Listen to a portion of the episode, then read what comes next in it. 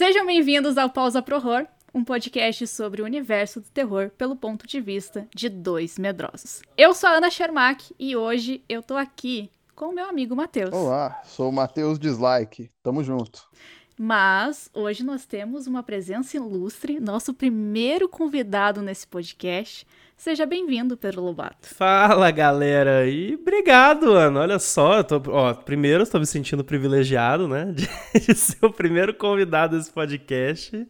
E tô saindo, né, da minha zona de conforto de falar de anime lá no meu outro podcast para vir falar de um tema um pouquinho diferente aqui. Mas é nóis, seja bem-vindo, só não chuta o cachorro.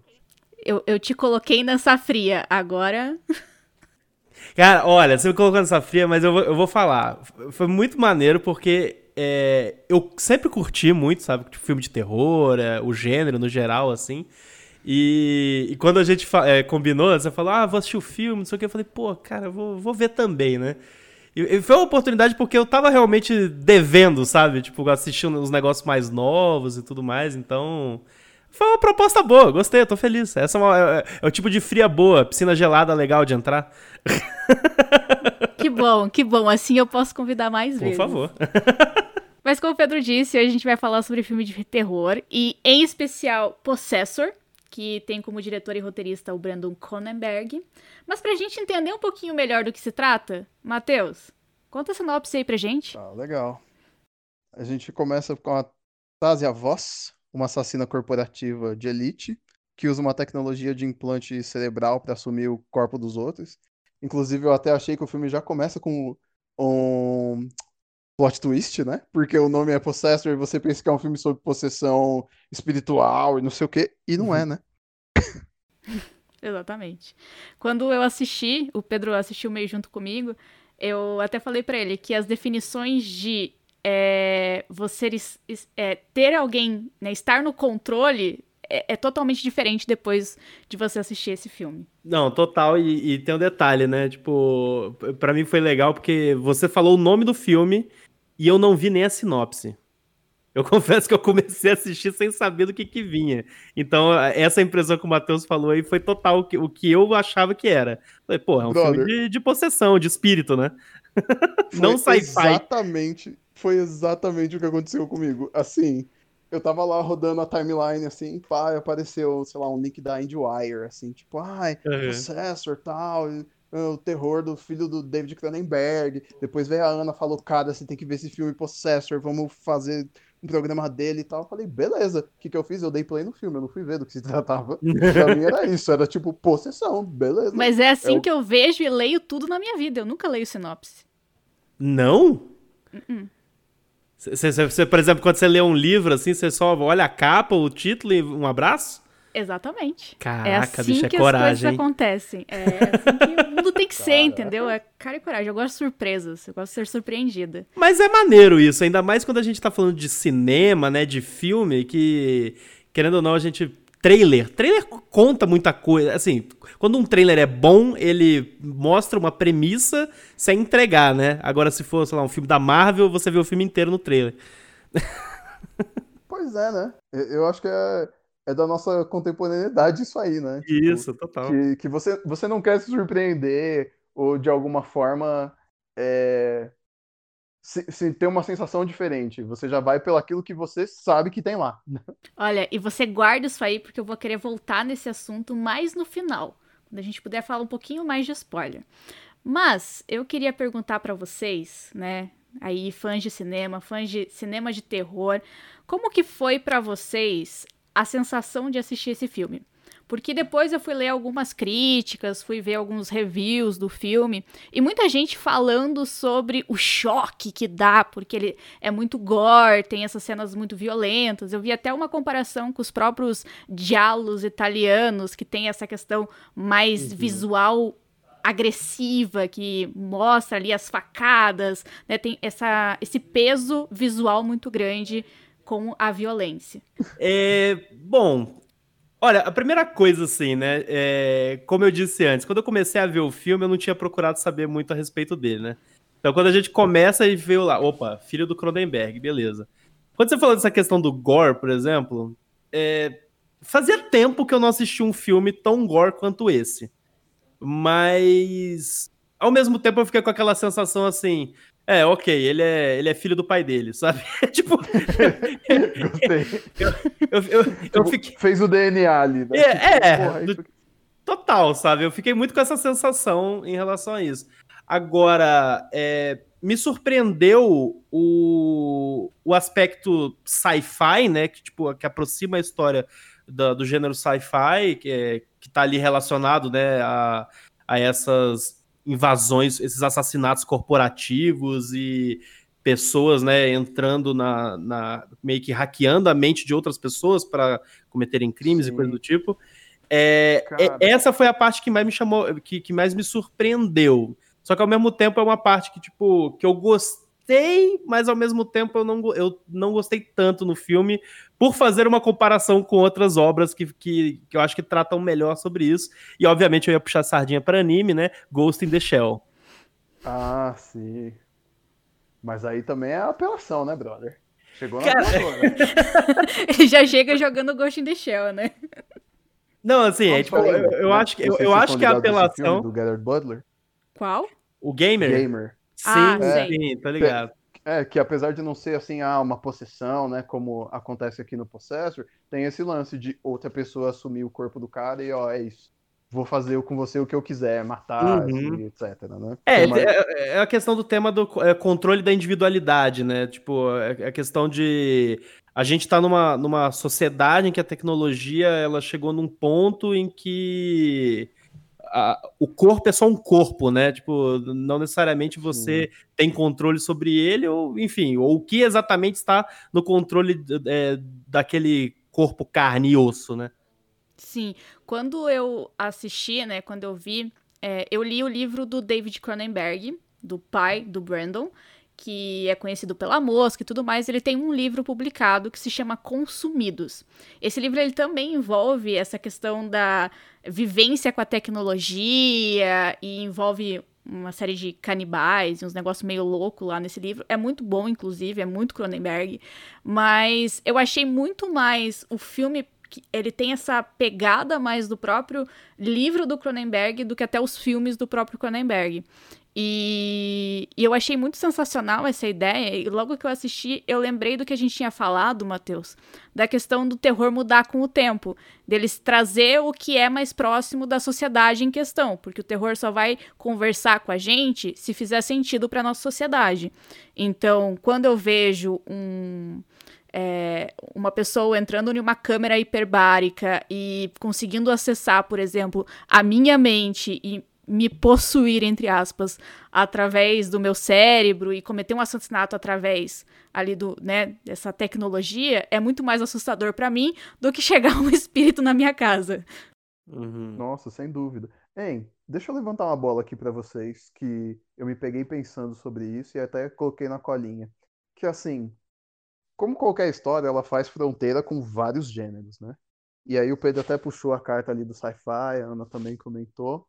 E eu fiquei nessa dúvida de que até que ponto ele chega no, no, no sci-fi, na fronteira, ou, e, e até que ponto ele vai para fantasia, sabe? Porque, assim, embora seja uma questão tecnológica ali, exista lá a tal da máquina que faz a pessoa, né, poder assumir o corpo da outra, etc. Ninguém se preocupa em explicar essa tecnologia pra gente, né? Uhum. Não, ninguém senta e fala assim, ó, isso aqui funciona assim, assim, assado, desenvolver assim para isso, para isso, e agora a gente usa para isso outro. Então, eu queria saber de vocês, assim, qual foi o sentimento de vocês quanto a isso? Bom, é... eu penso assim, eu acho que o, o sci-fi do Possessor, ele tá exclusivamente na, no cenário, né, que, que os personagens estão é, inseridos, e nessa uhum. temática que, inclusive, eu puxei falando de Ghost in the Shell, né, porque é a temática principal do Ghost in the Shell, que é a questão da... É, qual que é o papel da identidade do ser humano em, um, em uma sociedade que a tecnologia chegou ao, a esse ponto de que é possível, enfim, um ser humano é, dominar a mente de outro ser humano através da tecnologia, né? É, para mim, inclusive, é, acaba sendo sci-fi só por conta disso, assim, sabe? Mais por conta de cenário. Porque eu acho que o filme em si, ele ele fica mais focado ali realmente na questão, tipo, não, vamos, vamos conversar sobre uma narrativa em que uma assassina vai entrar no corpo de um cara e vai chegar o ponto que o, corpo, enfim, a mente do cara vai entrar em conflito com a dela e vai ter uma briga ali por um, né, pelo controle de um corpo. Então Sim. ficaria nessa questão da dissociação de personalidade, da dissociação de identidade, que eu acho que é um tema que é recorrente em, em sci-fi, mas ao mesmo tempo fica aí, né? Tipo, não, eu não acho que, que, que vá muito além disso, né? Então, até o pessoal que tá escutando, acho que a gente fala sci-fi ah, não, vai aparecer nave, o caramba 4. Não. Eu acho que ele tá não. mais perto de um Black Mirror, né? Do que sci-fi navinha. É, é ah, o sci-fi de sociedade, né? Isso. É muito trabalhado em alguns livros do próprio Philip K. Dick, por exemplo. Perfeito. Ele é muito um sci-fi Philip K. Dick, porque ele traz essa questão da é, de como a sociedade está reagindo à, no à, nova tecnologia e como ela utiliza aquilo dentro da sua própria sociedade. Aqui uhum. a gente viu, né, no caso no filme No Possessor, a sociedade reagindo à, à tecnologia e utilizando ela para fazer o que ele sabe de melhor, matar e como ele usa aquilo, transformando pessoas em camaleões dentro da sociedade para fazer essa é, se adequar a ambientes hostis e, e, diferentes, ao mesmo tempo que a gente não tem a, a, explicação exata de como funciona essa tecnologia, a gente tem uma boa parte do filme mostrando como que é, por exemplo, essa adequação dela ao novo corpo, né? A, a, é, parte pelo menos que para mim é uma parte bem lenta da história, mas que caminha ali para mostrar pra gente, olha, é, existe um certo é, enquadramento que precisa acontecer entre as duas mentes, ele precisa se adequar para que tudo funcione. Então, ao mesmo tempo, ele mostra um pouco de como é que aquela tecnologia vai funcionar de certa forma. Tem ali para mim aquela cena da, de calibrar os, os sentimentos, no caso. As ondas, né? Do... Aquilo para mim é sensacional aquela cena do início já me ganha por causa disso. A, a, do, do comecinho, já que ela enfia o um negócio na cabeça, sangra. Nossa, sim. Aliás, que eu achei muito curioso, assim, porque voltando lá na questão do tipo, ah, não se preocupar em saber do que se tratava a fundo, é, parece, parece muito um thriller de, de espionagem, assim, né? Porque ela chega com, com o corpo que ela está controlando nesse momento, né? E ela vai falando com alguém, como se tivesse grampeado e tal, mas a, ali, de novo, para mim, que não, não tinha visto nada sobre, pensei, bom, beleza, é uma pessoa grampeada, ela é da polícia, ela é espiã, sei lá. E de repente ela mata o maluco e fala, é isso aí, tô caindo fora. Você fica, oh. E a corda da Matrix. Aqui, é, né? A corda da Matrix. Tipo, ah, é. tô, tô saindo dessa máquina aqui, e aí mas é legal também como eles mostram a consequência logo depois, né? A forma com que, de certa forma, estar dentro de outra mente acaba influenciando você. E o terror desse filme, ele tá muito mais ligado às sensações, né? Nas próprias cenas lá de... de as, as cenas de sexo, as formas com que ela acaba se assustando e tendo aquelas visões de volta, aquilo é assustador. É uma. Uhum. O terror, Sim. né? Esse terror corporal do Cronenberg, novamente, é, ele é um filme bem explícito, ele tem cenas é, muito fortes, o, o gore até mesmo. É, quem assistiu Mandy, por exemplo, pode associar algumas cenas, tem um, um, muito de Mandy, inclusive é a própria atriz que faz é, a, o filme Mandy com Nicolas Cage que inclusive recomendo qualquer filme com Nicolas Cage. E... eu, eu também, eu também. também, putz. Eu gosto dele. Amo. eu amo esse homem. A gente vai fazer um podcast de amor a Nicolas Cage, inclusive, aqui. É... Me chame. Ah, nossa, por mim tá combinado. Super. E... Sim. E essa... Nossa, me perdi no que eu tava falando. Não, mas ó, até, Ana, puxando o que você tava falando, você falou da questão da, da de, até de linguagem corporal, né, que, que, é explorada no filme, e falou da atriz, a, a Andrea Risborough, que faz a voz, né, eu acho ela, inclusive, um, um ponto muito alto do, no filme, a, a forma como ela atua, porque justamente por eu acho que ela representa bem as consequências dessa tecnologia de estar no corpo de outra pessoa, porque, cara, que atriz para ter um, uma cara de sofrimento. Sim, e não só de sofrimento. Ao mesmo tempo que ela tem uma cara de sofrimento, ela tem uma cara inexpressiva em alguns momentos. Exatamente. Que é sensacional. Sim. Assim, você olha para ela, ela é realmente um camaleão na sociedade. Ela passa despercebida. Aquela cena que ela Sim. tem é, treinando o que ela vai falar com o marido, treinando as vozes, se Nossa, encaixando e tentando sim. voltar para ela. Caraca, isso é, é um dos pontos altos do filme. Concordo. Sim, eu, eu não sei. para mim, eu senti um, um, uma pitada de existencialismo ali, né? Porque ela parece não pertencer a lugar nenhum e se sentir assim, vamos citar um Sartre já para fingir que nós é intelectual pra caramba aqui, ela parece estar tá condenada a ser livre mesmo, né?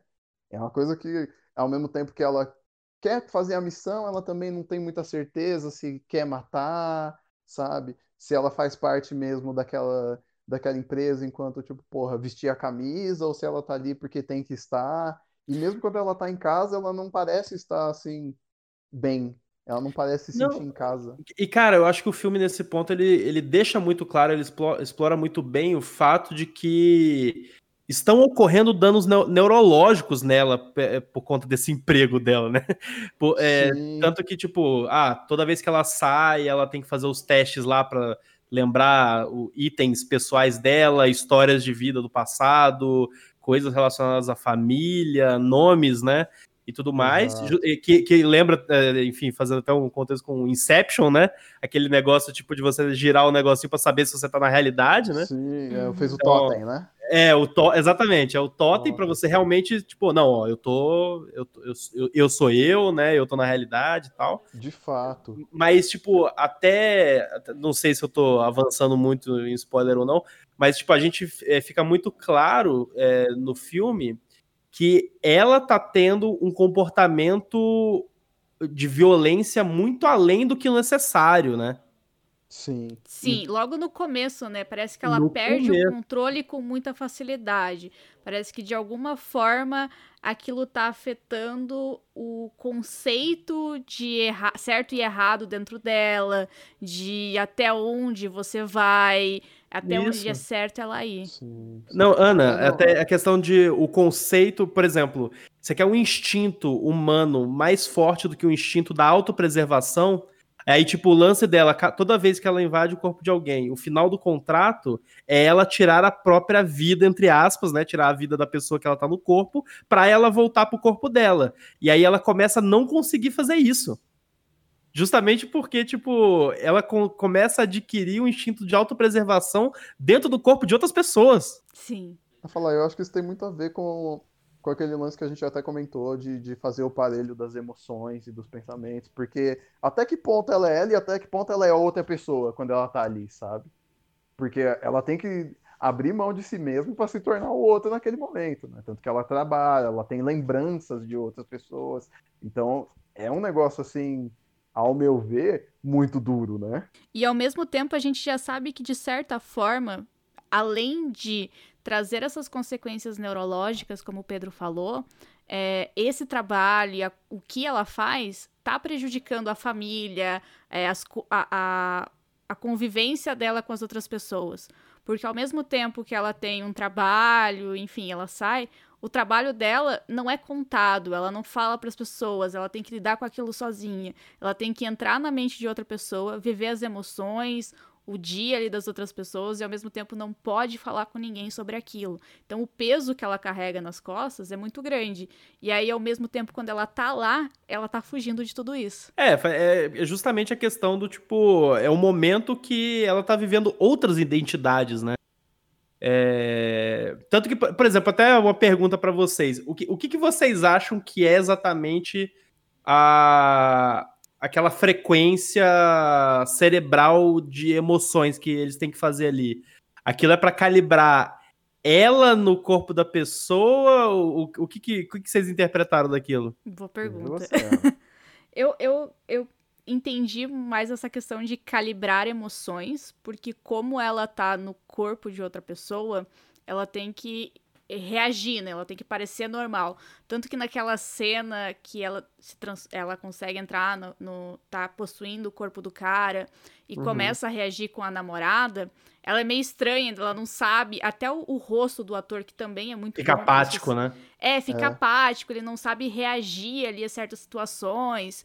Então, eu acho que é muito disso também. De certa forma, é, ela precisa coordenar os movimentos do corpo a partir de uma possessão que não está realmente acontecendo no corpo, né? Então é um, um controle muito. É, se cair a internet, ferrou, sabe? Então, de uma conexão. Pois é, a, a, minha leitura é que é uma coisa meio mecânica mesmo, assim, de tipo, ó, eu tô passando óleo nas engrenagens aqui para que você, para que funcione a máquina, sabe? Uhum. Tipo, ó, a gente vai fazer isso aqui, mas por quê? Porque precisa funcionar, você precisa, né, se tornar o outro nesse momento, né? Tem uma outrificação ali, assim, clara, né, para mim. É que para é que para mim ficou muito, teve uma, eu achei que ficou dúbio porque no primeiro momento eu, eu pensei assim, tá, mas ela tá, ele tá exatamente isso, colocando óleo na engrenagem, para, mas é para suprimir as emoções da pessoa que está do corpo ou é para é, a minha emoção prevalecer? Porque para mim ficou muito claro isso que a, que a gente falou aí, da questão da, da apatia, né? Só que a questão é, Sim. é, para mim, eles é, é, os personagens continuaram apáticos, sabe? Até, até a cena de sexo é bizarra. É bizarra. Mas será que também Sim, não é porque, mas... de certa forma, ela não tá se conectando tão bem novamente? Eu senti uma vibe, e aí já vai entrar a escritora dentro de mim falando, é, uma vibe muito de conto dentro desse livro. Sim. Eu lembro Perfeito. uma vez que eu escutei uma, uma forma, digamos assim, correta de se escrever conto, como seria uma forma legal, e eu ouvi falar que é, quando você escreve um conto, o inferno ele já está acontecendo. Quando você termina o conto, o inferno continua. E de certa forma é isso que acontece dentro desse filme. Apesar de eu achar que ele ainda tem explicações demais em certos pontos, um time um pouco errado, e depois eu falo sobre isso. Ele. ele é um conto, sabe? Uhum. Ele começa e termina sem necessariamente você entender o antes e o depois dele. E você não precisa. Você sabe que algumas coisas vão continuar acontecendo, que a vida vai continuar ocorrendo. Mas como que ela vai lidar com aqueles acontecimentos finais, não interessa, porque a história que foi contada pra gente é daquele ponto. É de como ela tá lidando naquele momento com a falta de conexão que ela se uhum. perde literalmente dentro de outra pessoa. É, eu, eu concordo totalmente com você. Eu acho que é, ele apresenta estrutura sim, parece que está realmente assistindo um conto. E eu particularmente gosto disso, porque eu, eu, eu, e aí eu acho que vai inclusive com a, a tua crítica, Ana, da questão do de nem tudo precisa ser explicado, né? Tem, tem certas coisas que você pode manter em aberto, que você não precisa exatamente explicar. Eu, eu acho que, no geral, o, o, o, o Brandon Cronenberg, né, o, o, diretor, ele ele consegue, no geral, deixar as coisas em abstrações, né? Até quando ele está é, apresentando sobre o mundo, por exemplo, quando o, a voz no corpo do cara é, vai trabalhar e o trabalho dele é tipo. É, é, é, basicamente ficar invadindo câmeras do mundo inteiro, de quartos de N pessoas, vendo a vida privada deles e conferindo produtos dentro da casa. Enfim, provavelmente, porque tipo, é uma empresa de data mining, né? De mineração uhum. de dados, ou seja, é... a gente já percebe, tipo, tá, o, qual o nível, né, desse world build, até que ponto que essa sociedade vai, o que, que é essa sociedade, é, como que ela funciona. E a gente não tem isso, tipo, muito claramente a maior parte do tempo, né? Mas, tipo, uhum. ele, porque não, não precisa, entendeu? Tipo, eu não preciso não, não. saber como é que é, sei lá, o Natal desse mundo. tipo... É, não. Não, não faz falta. Eu, eu acho que isso até vai de encontro do que eu tava dizendo da tecnologia, porque assim, ela tá ali para fazer a história andar, mas a gente não necessita saber de onde ela Isso, veio. pois é. Sim, exatamente. É, é isso, é, ela existe. Né? Não, e vemos e comemos, Matheus. É, até pra gente parar pra pensar, é, por mais que a gente pense assim na história do filme e fale, pô, é, é um mundo em que a tecnologia tá no ponto de que, enfim, sei lá, humanos hackeando o corpo de humanos mas é uma parada física pra cacete, porque, tipo, eles têm que implantar um negócio na cabeça de uma pessoa, sabe? Sim. E, e, mesmo na parte de implantar o um negócio na cabeça da pessoa, não parece ser nada gentil e, não. e delicado. Nem um pouco. É tipo uma cirurgia cerebral, sei lá. Eu gosto disso, para falar a verdade, eu sou muito do gore, do trash, e eu gosto disso nesse Ih, filme. rapaz. Era isso que assim, eu tava feliz que eu tinha escapado de dizer que eu era o carniceiro, assim. Né? Porque a Ana começou, não, porque veja que eu tenho bastante gore, e eu pensando assim, ah, mais ou menos, mais ou menos. Mas eu gosto disso no filme, porque ele, para mim, eu, eu sou fã de Dario Argento, né? Um dos meus filmes preferidos de terror é Suspiria, toda a trilogia das bruxas. E eu gosto muito desse desse terror italiano que vem com essa com muito desse gore, né? A gente tem muito filme de gore italiano. Uhum. E eu senti isso vendo algumas cenas do Possessor, sabe? Que é aquela Sim. coisa visceral, aquilo que incomoda, e eu acho que isso ele faz muito bem dentro desse filme porque incomoda você de certa forma. E eu acho que qualquer tipo de arte tem que fazer isso com as pessoas, porque se a obra não te provo se a obra não te provoca alguma coisa, de certa forma não está servindo para alguma coisa. Então, uhum. ela tem que provocar, seja o leitor ou quem está assistindo, de alguma forma. E nisso o Brandon consegue fazer, tipo, muito bem. Não, eu até diria outra coisa, Ana, para complementar o que você está falando. Eu acho, é, como eu disse antes, né? Até fazia tempo assim que eu não vi um filme com tanto gore, né? Quanto esse.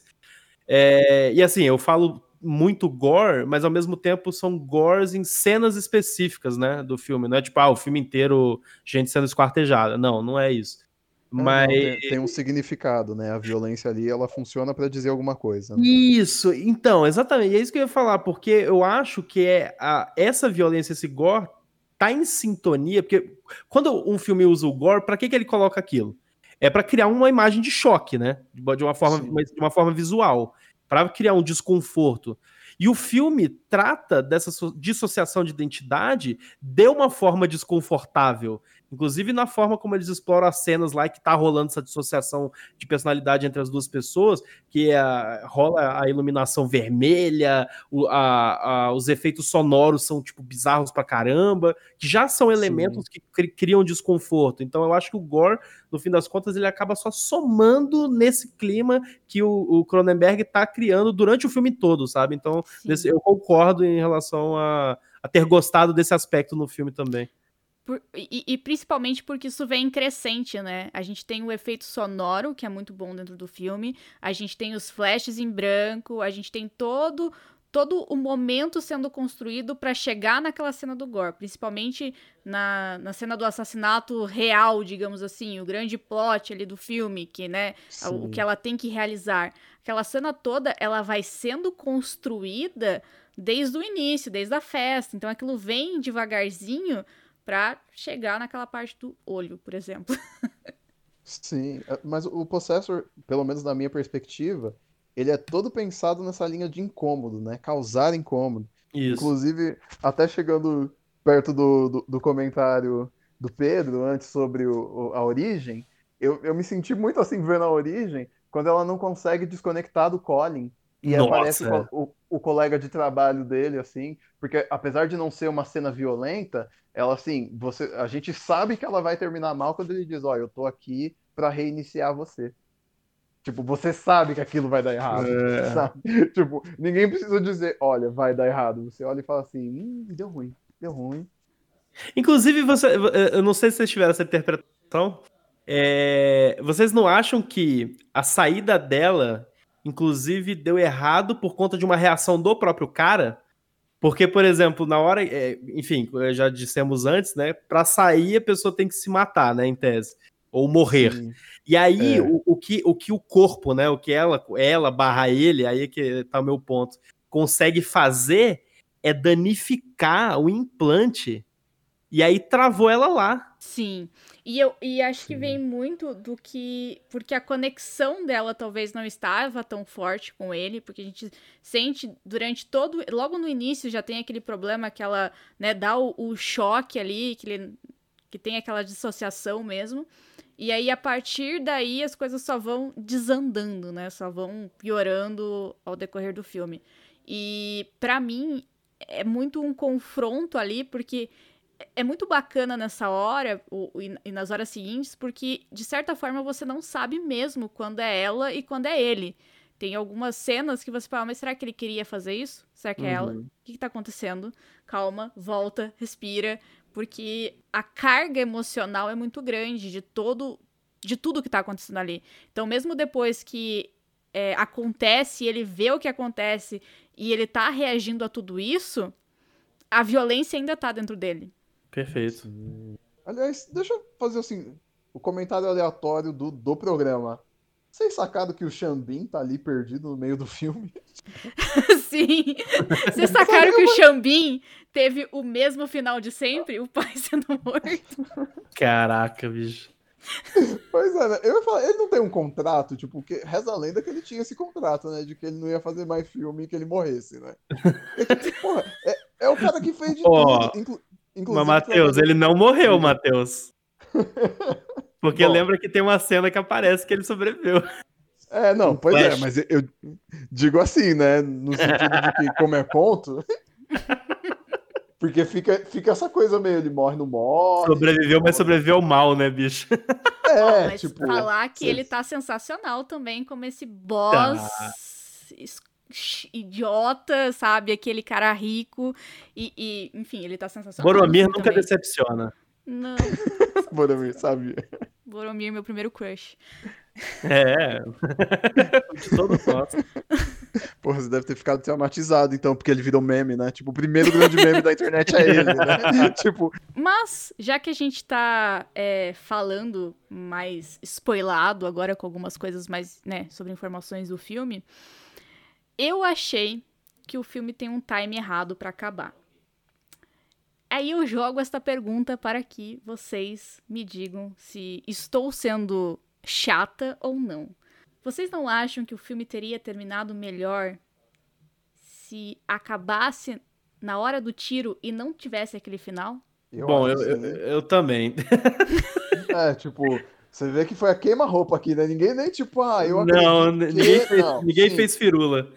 Eu a gente até tinha comentado sobre isso, né, Ana? Quando uhum. a, gente, uhum. a gente assistiu meio junto, eu falei, você falou isso para mim e tal. E eu tive a mesma sensação porque é aquele negócio assim, né? Primeiro, a questão de querer explicar, né? Ah, exatamente o que, que aconteceu, por que, que aquele personagem teve aquela reação, aí, ah, é, é, a gente pode falar spoiler agora? Como é que é? Pode, tá pode falar spoiler, fica tranquilo. tá, a, a, criança, tipo, matou ela, né? Aí você, porra, mas por que, que a criança matou ela? Aí ela mata a criança também, os dois, as duas pessoas morrem. Aí, opa, a mulher acorda da máquina, e aí a, a outra lá, a psicóloga, que era predecessora dela, acorda da outra porque ela estava controlando a criança. Ali, eu primeiro, teve esse, essa sensação do. É, eu, eu acho que essa cena tem dois problemas, porque.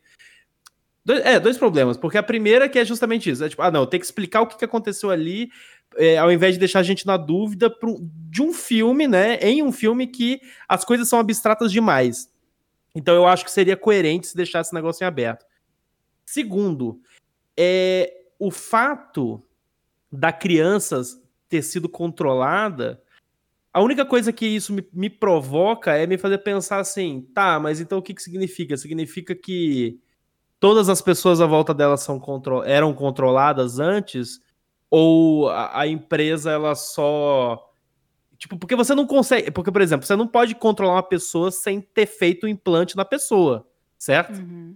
Então a criança já tinha um implante. E se o cara também tinha? Então, peraí. Então, e se a vida que ela viveu de fato, não era verdade, nunca foi verdadeira, saca? É, eu, eu senti esse, essa sensação show de Truman. É, total. É, porque fica parecendo total um teatro, assim. Exato, exatamente isso. Fica muito parecendo um teatro. Eu acho que se acabasse ali no momento em que a criança fala, enfim, dá aquele final, é, eu ia gostar mais, ia me dar mais aquela sensação de ficar olhando para a parede, pensando e fazendo teorias sobre o futuro. E eu acho que, de certa forma, explicar tudo e querer justificar as coisas no mínimo, nos mínimos detalhes é julgar o, o, próprio espectador que tá vendo o filme, sabe? Tipo, ó, deixa eu explicar isso aqui para você porque talvez você não entendeu. Eu não quero entender. Eu não quero que você me explique. Eu quero deixar isso em aberto. Algumas coisas precisam estar em aberto para a gente uhum. questionar e trazer essa reflexão que a própria ficção científica traz. Porque para que, que serve a ficção científica? Pra gente refletir e ficar batendo a cabeça na parede, pensando, meu Deus, da vida. Sim. Exatamente. É, mas, assim, o que me incomodou nessa, nessa cena em especial aí, né, nessa sequência toda, é o lance do, de novo, puxar a carta do Sartre lá, da, da, de, da voz rolar e não, ó, seguinte, você sempre fez o que você quis fazer. Você tinha o controle. Como tinha o controle, porra? Ela tinha um emprego. Sabe? tipo, é o tempo inteiro o pessoal ali em cima dela de Ela novo, era né? assalariada. Exatamente. É tipo, ó, a gente tá esperando que você faça o trabalho, tá? Você tem que fazer o trabalho, porque a gente tá aqui para te dar suporte para que você faça o trabalho. Ou seja, tipo, sabe? Até onde essa escolha tá aí, né? É uma grande metáfora sobre o trabalhador, o assalariado, né? Tipo, você nunca vai ter escolha, essa é a verdade. Pois é. É o terror da vida real. Ela, ela, não, é, é exatamente, ela não sabe? pode nem tirar férias. Isso me incomodou demais. Não pode tirar férias, é verdade, ela pede, né? Aham. Uhum. Eu, eu, me identifiquei muito tipo... com ela naquele momento. Caraca, bicho. Ó, ó, pro ouvinte, é isso que faz esse filme ser um filme de terror, beleza? Você não poder tirar férias, isso acaba. É, é a real relação ali, você e os boletos. Se ela estiver segurando Exatamente. um boleto naquela hora, eu tinha parado de assistir porque era pesado demais para mim. Sim, na real a gente tem que começar a torcer pro Elon Musk nunca assistir esse filme, porque ele já é louco para colocar chip nas pessoas. Imagina se ele não vai colocar um implante ali bem de boa. Tipo, não, vai fazer o trabalho sim. Tipo. Olha, eu sou suspeitaço, viu? Eu sou fã do, do, de um cyberpunk, saca? Eu sou doido pra, hum. pra gente chegar no ponto dos chip. Oh, meu Deus. Ai, meu Deus, ó o Pedro Biohacker aí, né? Pô, é, não, um chip aqui no Toma aí. Colocar a mão na porta USB, saca? Tipo, carregar coisa. Ah, mano, eu não posso dizer que eu não acho isso maneiro. Eu acho isso maneiro demais, só que eu sou bundão. Eu não faria isso por, por esse motivo, sou bundão. Sinceridade é tudo, né, irmão? Eu adoro é, o Matheus justamente por causa dessa sinceridade dele.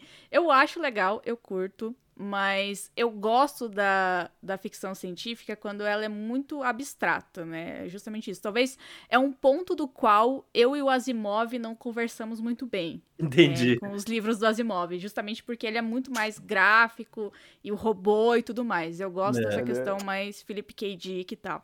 Gosto do, é, terror né? do terror e da ficção científica abstrata, da forma com que ela vai é, moldando a sua cabeça até mesmo sem você perceber. E uma coisa que eu fiz muito relação entre esse filme e um livro, não sei se vocês já chegaram a ler, que é Flores para Algernon. Não, não conheço. Não conheço. Esse, esse livro é sensacional. É um dos livros que mais me fez. É, mais desgraçou a minha cabeça quando eu li. e nesse livro a gente tem um rapaz que ele é burro, ele é muito, muito burro, ele é ignorante. E ele começa a fazer uns experimentos para se tornar inteligente. E a partir do momento em que ele se torna inteligente, a vida dele é destruída. Ele começa a ficar triste, é horrível a forma com que ele. E a vontade dele é voltar a ser ignorante de volta, porque ele tinha uma vida perfeita enquanto ele era ignorante. E a forma com que o Argenon, que é o rato e aprende junto com ele, lida ali, eu, eu, eu associava muito a Vox ali a forma com que ela era presa aquilo de certa forma, porque ela sabia como as coisas funcionavam, ela era a única ali, ela tem que lidar, ela tem que fazer, aquele é o serviço dela, ela está sendo paga para isso. E ao mesmo tempo, é, não tem como ela fugir daquilo, porque agora ela já está ali no meio. Por mais que ela uhum. tente se desconectar, os danos já foram causados a ela. A situação toda já foi feita. E agora o que, que ela faz? Ela continua. Eu acho o, o para quem gostou de Possessor, provavelmente vai curtir muito Flores para Algernon. Se prepara, porque é um, um livro destruidor, assim, do Daniel Kiss, mas faz muito essa questão de trazer a ficção científica mais abstrata, a discussão sobre o universo e tudo mais. Maravilha, uma ótima maneira de me fazer ler qualquer coisa e dizer, cara, é destruidor. É, não, a Ana é a leitora, gente, eu só vejo anime, pô ah, tá bom. Pois é. Por isso que eu, eu falei de Ghost in the Shell. Eu só fico ouvindo disco de, de gritaria, então, tipo. Olha aí. É? Foi mal, Ana. Cada um traz suas referências. Já que você ficou ouvindo disco de gritaria, o que você achou da trilha sonora? Cara, eu achei bacana pro filme. Eu acho que funcionou. Ela não me trouxe nada de tipo, ó, oh, meu Deus, que coisa maravilhosa. Mas assim, funcionou. Eu super comprei a ideia. Pedro, você quer falar pra gente suas considerações finais? Quer dar um último. É, uma última palhinha sobre o, filme e o que você achou dele? Bom, ó, é, antes de eu ir para as considerações finais, até complementando aí, o Matheus tá falando que vindo o álbum de gritaria, né?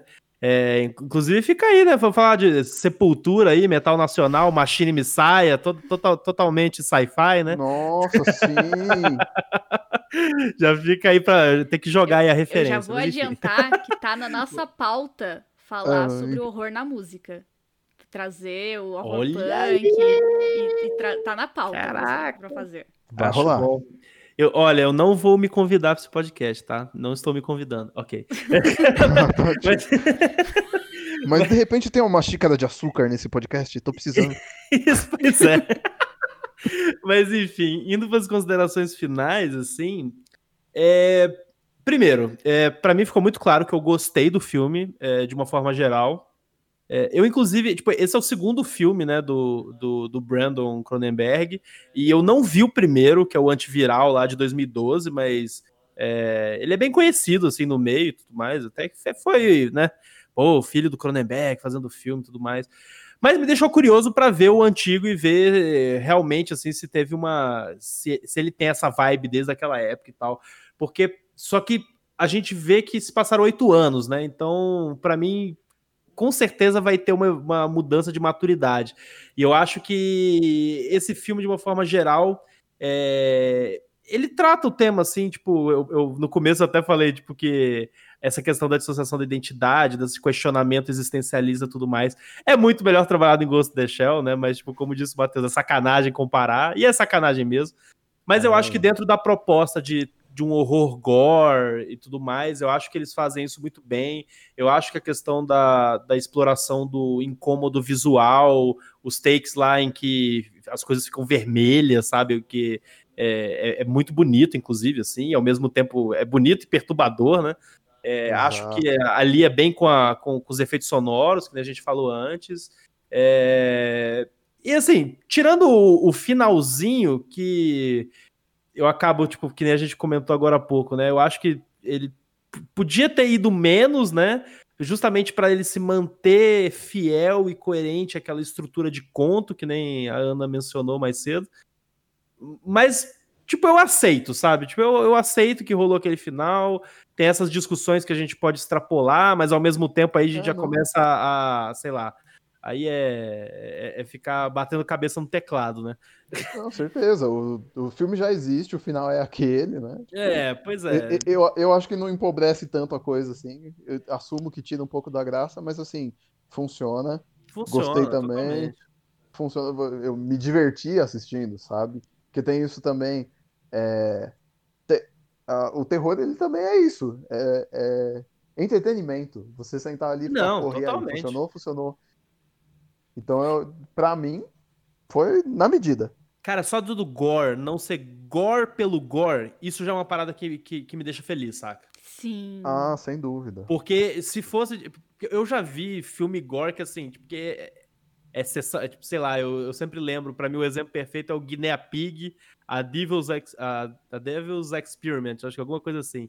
Filme ah, muito sim. antigo que é basicamente sessão de tortura, sabe? Aí você fica tipo, porra, não tem não tem uma narrativa, não tem algo a ser dito. Não é que nem aqui, por exemplo, que a gente tem um gore que é, ele trabalha pela narrativa, né? Tipo, ele, ele tá ali para criar o incômodo e, e tá aliado tem, a tudo que tá acontecendo. Tem significado, né? Tem, tem significado, peso. sabe? Tipo, então, eu, só isso para mim é um destaque que eu acho muito positivo e eu acho que já vale a pena, sabe? Ver esse, um, um trabalho sendo feito dessa forma, de uma forma tão boa, né?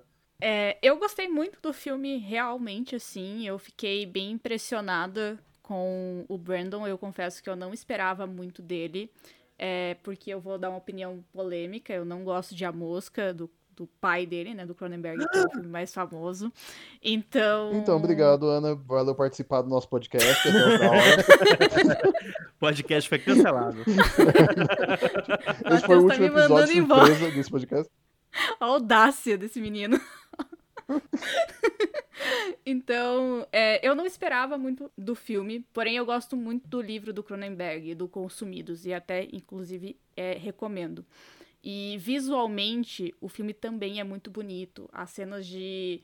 É, dessa noção de dissociação, da forma da máscara, como aquilo é trabalhado, e toda essa questão visual do filme é muito bonita, né? Apesar de ter o gore, apesar de ter é, algumas cenas muito pesadas, apesar das cenas de sexo serem completamente desconfortáveis porque tá sendo desconfortável ali, é, Nossa, ele tem essa, essa. Ele é visualmente muito bonito. E uhum. eu gosto de coisas bonitas. Então, super recomendo aí. Se não fosse aquele finalzinho ali, tivesse cortado um pouquinho antes.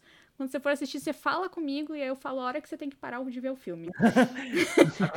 Agora, em vez de ter o Snyder Cut. Snyder Cut.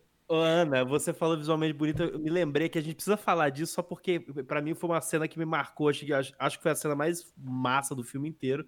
Que é aquela que os corpos. É, tipo, da hora que tá rolando a dissociação de personalidade ali, e no, no clímax do filme, é, ali no cami na caminhada pro terceiro ato, assim, e corpos começam a liquefazer e se reconstruir, Sim. e a música tá, tipo, pirando, o visual também, caraca, aquela cena para mim valeu o filme inteiro, sem sacanagem. É muito bonita, Nossa, sim, é, é visualmente é atrativa, ela ela incomoda, ela é atrativa, ao mesmo é tempo fantástico. ela é bonita, é, é, é perfeita. Aquilo realmente. Eu precisava falar dessa cena, porque a gente não a, falou e putz grila. Até eu que tava desconfiando, assim, porque fui ver o filme sem saber e fiquei, ué, é o demônio ou não é o demônio, caramba? Mandou bem, velho, curti.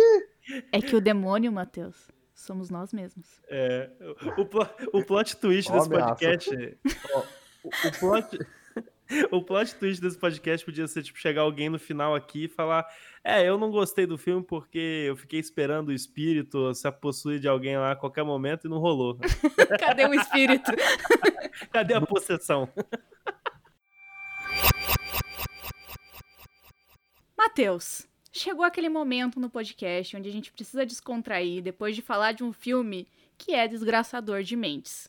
Então, chegou aquele momento da gente indicar algo para os nossos ouvintes que fuja um pouco do terror. Afinal, depois de todo o filme de terror, a gente precisa de um episódio de Community. Hum, e, lógico, sempre. Óbvio. E hoje eu vou começar com o nosso convidado, Pedro. Qual é a sua dica para os nossos ouvintes? Bom, gente, a minha dica vai ser de um anime, uma animação japonesa, uma série que está disponível na Netflix, é, que se chama Great Pretender. Basicamente, uma sinopse super rápida, é, é uma série em que um grupo de vigaristas, é, composto por um japonês, um cara é, da França e uma, um resto de uma equipe lá, eles se juntam para praticar golpes em bandidos, em gente rica do mal, assim, sabe? Tudo mais. Então, basicamente, é um anime sobre vigaristas fazendo vigarices contra outros vigaristas, sabe? E é muito divertido, porque ele tem toda uma vibe de filme, tipo, Prenda-me se for capaz, sabe? É, e ao mesmo tempo ele tem uma trilha sonora super legal que envolve é, jazz e hip hop. Falou a palavra mágica. E, e sério, a direção de arte é maravilhosa demais, assim, eu tô realmente apaixonado assistindo esse, esse anime. É, tá disponível, acho que a, a, a, primeira metade da temporada, que são 12 ou 13 episódios no Netflix. Eu sei que vão ter mais 12 episódios a aparecerem aí mais pra frente. Mas, sério, gente, tá lá disponível os dois episódios, é uhum. é fantástico, é muito divertido, confere lá porque vale a pena. Great Pretender. Pedro. Great Pretender, gostei. Eu não tenho mais tempo na minha agenda, Pedro, para assistir os animes que sempre, você recomenda. Sempre dá para colocar um animezinho na agenda. Um animezinho, eu gostei o carinho. Animezinho. Animezinho. Pô, episódio de 20 minutos, pô. Tá, mas o quantos episódios de 20 minutos eu já estou? Isso é só um detalhe, Ana. Isso é só um detalhe. Depois eu vou dormir uma hora da manhã, porque eu assisto o, o anime inteiro em um dia só. É aí... verdade, é verdade. e, Matheus, qual é a sua dica? Minha dica?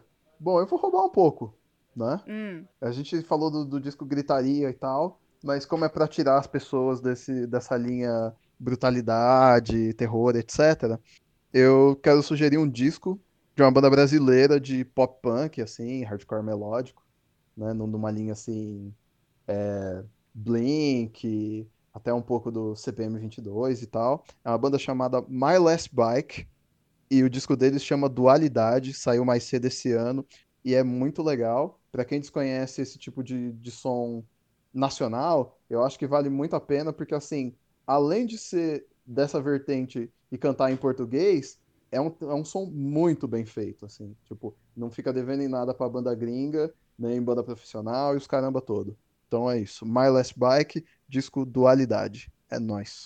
Lembrando que a gente compartilha depois as dicas lá no nosso Twitter, no nosso Instagram. E já que o Pedro tá aqui hoje, eu vou recomendar um anime para ficar temático. E daí oh, a gente oh. já puxar o jabá, assim.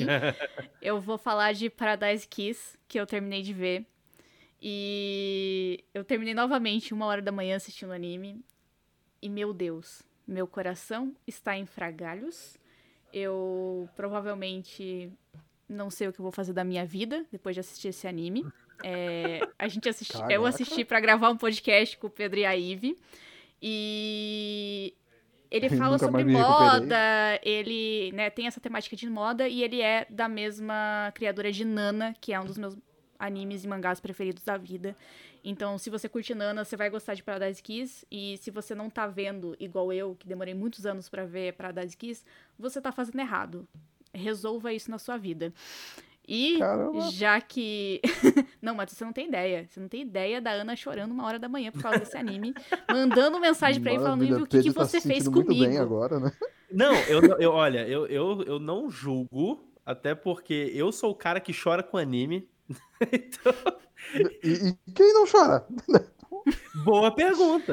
É que lá no, no meu podcast tem uma galera que fala que não chora, bicho. Tem uma galera que não chora com Violet Evergarden, né? Juro exato, muito. exato. Cara, quem não chorou com Violet Evergarden não tem alma.